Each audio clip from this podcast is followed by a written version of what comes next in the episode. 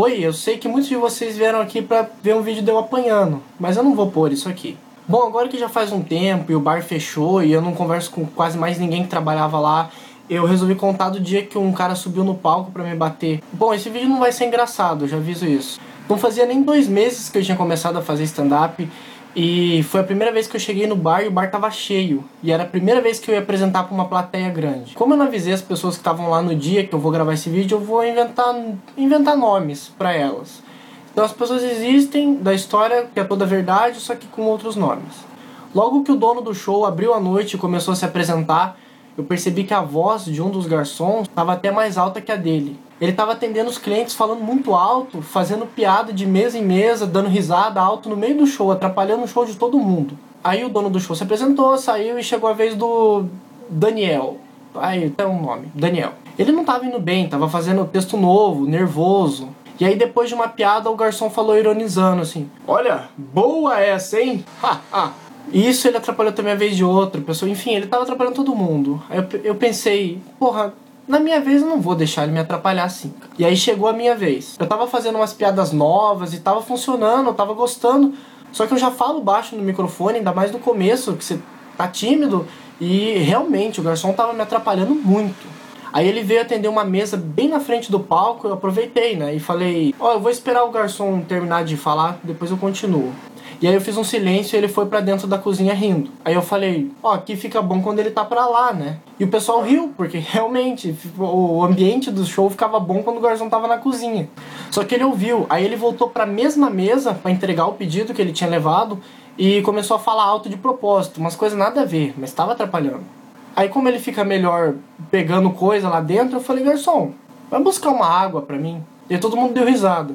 Aí eu completei, não, mas vai na Maserati, que é um, acho que é um parque aquático que tem, é uma cidade perto aqui. E ele ia levar umas três horas para ir voltar de lá. E aí quando eu falei isso, todo mundo aplaudiu, que foi, foi bom. Eu lidei com um cara que tava atrapalhando um show e tive uma boa resposta e foi bom. E todo mundo gostou. Ele não, né? Eu acho que o aplauso provocou ele, sabe? Que nem quando você toma um corte na escola e todo mundo fala, Nossa! Aí ele ficou meio putinho. Daí ele já pelou de vez. Ele falou: É, eu vou buscar agora o centro da sua mãe. Um negócio assim. Eu tava começando, tava, falei, pô, não vou estragar o começo do show aqui, eu preciso aproveitar. Então eu me rebaixei a isso e eu falei, tá bom, pai. Bobagem. A plateia riu, tipo, ó, vamos comprar dele de novo e, e beleza. Aí o garçom foi lá pra dentro de novo e voltou. Quando ele voltou, ele ficou ali no cantinho, perto de uma churrasqueira, rindo de tudo ironicamente, igual ele fez com o Daniel. Ficou, haha, ah, essa é boa, ah, engraçado, ah.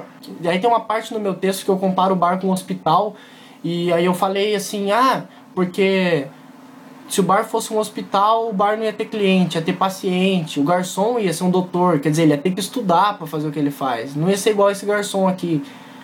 Aí deu ruim.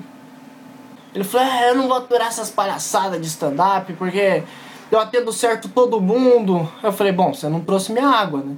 Aí ele falou: é, porque você é um bobão e isso aí que você faz aí, que você fica falando, é tudo bobice, coisa de bobalhão. Aí, porra, eu precisava falar bobalhão, cara. Aí eu falei: ah, então quando você vai discutir com alguém, você chama de bobalhão, é isso.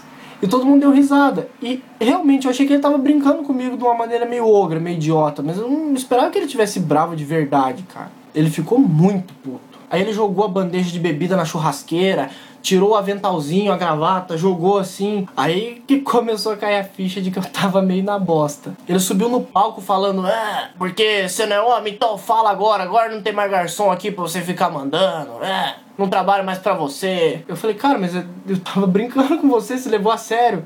Ele falou assim, é, e homem quando leva a sério resolve as coisas na mão, vamos resolver na mão aqui. Ele era garçom e segurança do lugar, o cara é enorme, devia pesar uns 130 quilos, eu não ia sair na mão com ele, cara. E aí que caiu a ficha de que eu realmente ia apanhar, cara.